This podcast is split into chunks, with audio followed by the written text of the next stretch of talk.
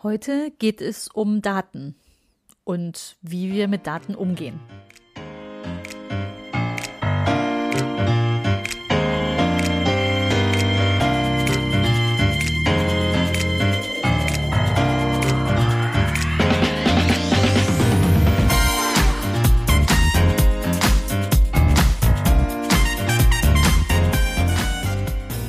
Herzlich willkommen im Podcast Chancendenken, wie wir die Zukunft leben wollen.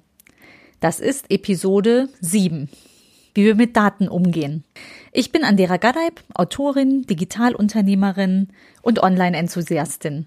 Meine Passion ist es, die Zukunft zu gestalten, digital und analog. Und das immer für den Menschen. Wenn du auch Spaß daran hast und wissen willst, wie du das anpacken kannst, dann hör hier rein. Danke, dass du dir die Zeit nimmst. Los geht's.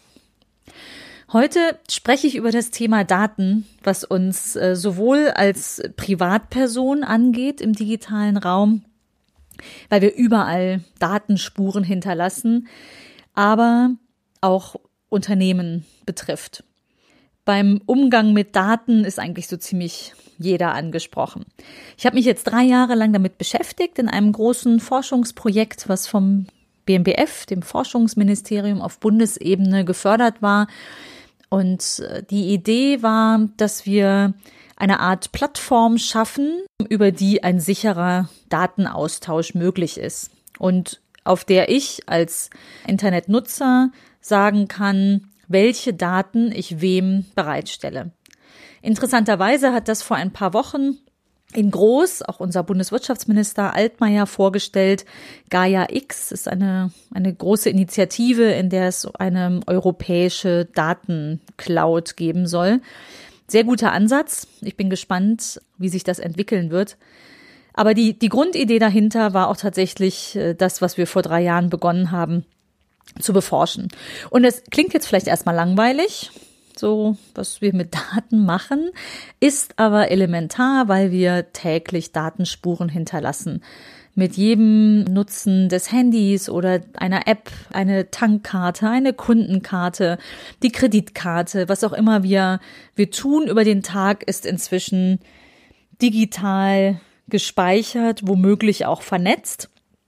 Und entsprechend halte ich für, es für total wichtig, dass wir uns damit auseinandersetzen. Also jeder Einzelne bewusst mit seinen eigenen Daten umgeht. Zugegebenermaßen, das ist nicht so super einfach. Also manchmal sind die Informationen relativ versteckt, was mit den Daten passiert.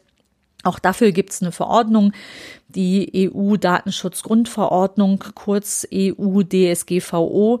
Hast du vielleicht schon mal gehört? Und wenn man jetzt Verbraucher ist, wird man vielleicht sagen, was ist das? Super kompliziert, da fuchse ich mich nicht rein. Kann ich auch total verstehen. Das Problem ist, das sagen auch manche Unternehmer. Und zwar zu Recht, weil die Idee hinter dieser Verordnung ist super. Es soll transparenter sein und klarer, was mit Daten passiert. Aber sie ist nicht besonders gut kommuniziert. Und äh, das nur am Rande oder vielleicht als, als Intro. Ich möchte euch einmal die wichtigsten Erkenntnisse mitgeben, die dich auch in die Lage versetzen sollen, bewusst mit den eigenen Daten umzugehen oder wieder aus der Unternehmensperspektive einfach zu wissen, was denn eigentlich akzeptiert ist. Weil ich glaube, auch das wird entscheidend sein, wenn du einen Service anbietest, eine App, ein digitales Produkt oder ein reales Produkt, wo Kundendaten gespeichert werden. Ich bin überzeugt davon, Vertrauen von Kunden wird heute auch damit gewonnen, dass man fair mit diesen Daten umgeht.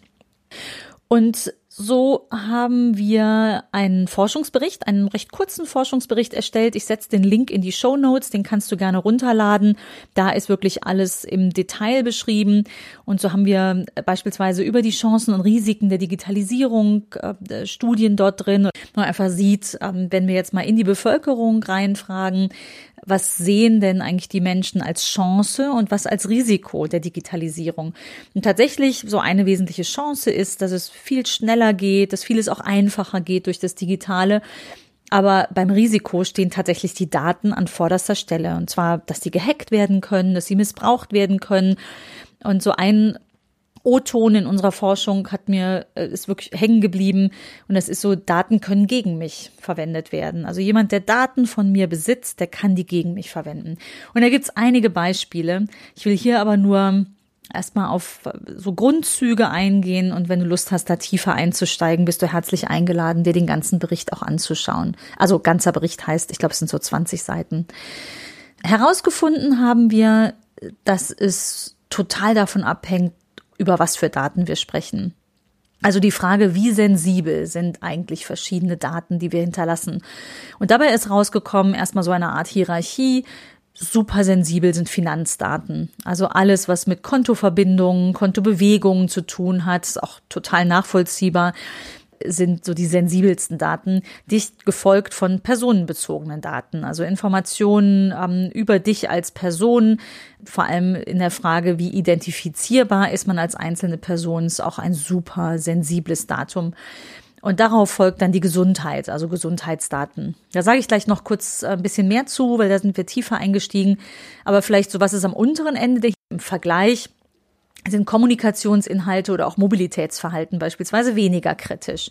Nicht ganz unkritisch, also nicht jeder Mann sollte wissen, von wo nach wo ich mich bewegt habe, aber im Vergleich, ähm, wenn man das jetzt in, in Relation setzt, sind die unkritisch zu den Finanzdaten beispielsweise. Und wenn wir uns konkrete Inhalte anschauen, also welche Informationen werden als sehr sensibel eingestuft und welche als niedrig, dann ist so etwas wie das DNA-Profil beispielsweise super hoch, also ganz sensible Informationen, die, die, die, also damit kann man ja den Einzelnen identifizieren, die DNA oder auch der Fingerabdruck, ähnlich, super sensibel, ebenso wie die Kontonummer. Und auf der anderen Seite der Skala, also bei den weniger kritischen Informationen, ist so etwas wie die Religion, die Größe, Körpergröße oder auch der Geburtsort genannt. Ganz spannend, was da so rausgekommen ist. Es sind noch viel mehr ähm, Vergleiche, also könnt ihr euch gerne im Detail anschauen. Was ich kurios fand, war sehr niedrig, also wenig sensibel, ist der Name des Haustiers. Was aber super sensibel ist, ist das Passwort, also ein Passwort, was man selbst vergeben hat. Interessanterweise wird der Name eines Haustiers super oft im Passwort verwendet. Also wir Menschen ja, agieren nicht besonders rational oder denken da auch nicht viel drüber nach, wie wir ein Passwort setzen. Und ich glaube, da können wir selbst etwas bewegen. Also wenig hackbar sind unsere Daten natürlich, wenn also Profile, die wir irgendwo angelegt haben in sozialen Netzwerken oder bei einem Service, wenn wir das Passwort auch wirklich sicher wählen. Ist vielleicht mühsam, dafür gibt's Passwortmanager. Äh, da rate ich euch zu, das tatsächlich zu nutzen. Ich mache das schon sehr lange und das ist auch gut so. Ich gehe noch in das Thema Gesundheit rein, ein bisschen konkreter. Können wir es vielleicht an dem Markt festmachen, was äh, wir da so gelernt haben, was vielleicht ganz spannend ist für dich. Vielleicht bist du auch im Gesundheitsmarkt unterwegs und da kommt es total darauf an, welche Daten geteilt werden sollen und wer der Empfänger ist. Die Mehrheit der Menschen ist bereit, allgemeine Gesundheitsdaten über physische ähm, Krankheiten zu teilen mit der Wissenschaft, wenn wir vielleicht erwarten können, bessere Behandlungsmöglichkeiten durch die Forschung zu erhalten, nicht geteilt werden sollen, die mit der Krankenkasse und schon gar nicht mit der freien Wirtschaft bzw. Pharmaindustrie. Interessanterweise hat unser Bundesgesundheitsminister Jens Spahn vor wenigen Wochen das digitale Versorgungsgesetz ähm, verabschiedet, das Gesetz ist durch ihn initiiert und ist dann verabschiedet worden. Und da wird auf das Thema gar nicht ausreichend drauf eingegangen. Also ich glaube, da ist tatsächlich Nachbesserungsbedarf, weil da sollen Krankenkassen beispielsweise standardmäßig alle Informationen bekommen für alle Analysen. Und ich glaube, da muss man nochmal genauer reinschauen, damit das auch wirklich funktioniert und, und Akzeptanz findet.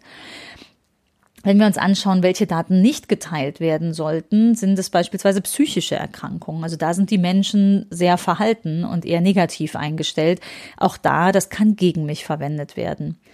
Also ganz interessant, wenn man in dem Markt ist und äh, man braucht sich eigentlich nur anschauen, was akzeptiert ist und weniger akzeptiert ist. Wenn ich meinen eigenen Service dann darauf ausrichte, werde ich einfach dem Menschen gerechter, meinem Kunden gerechter. Ich glaube, das sollte jeder tun.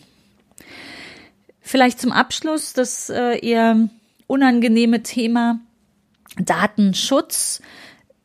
Ich kann verstehen, dass das einen auch eher nicht interessiert, weil die Sprache auch so unglaublich schwierig ist. Also so ist zum Beispiel, während wir an dem Projekt gearbeitet haben und den Abschlussbericht geschrieben haben, hatten wir dort drin stehen das, den Begriff Dateneigentum. Da habe ich gesagt, so ja, verstehe ich. Ne? Also wem gehören die Daten?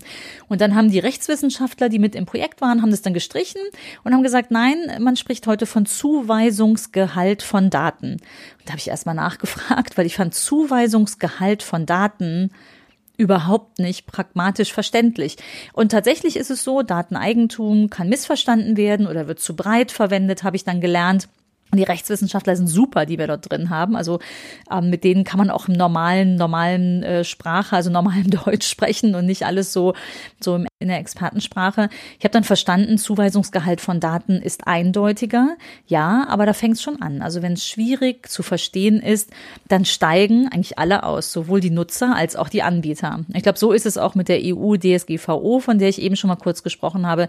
Die war gedacht, Dinge zu vereinfachen. In Wirklichkeit holt sie nicht alle ab. Und es fehlen klare Leitplanken, auch für die Wirtschaft. Also ich, ich kenne Unternehmen, die irre damit zu kämpfen haben das richtig umzusetzen, weil es einfach mehr Verwirrung gibt. Irre viele Fortbildungen von den IHK und so. Du gehst eigentlich verwirrter raus, als du reingegangen bist.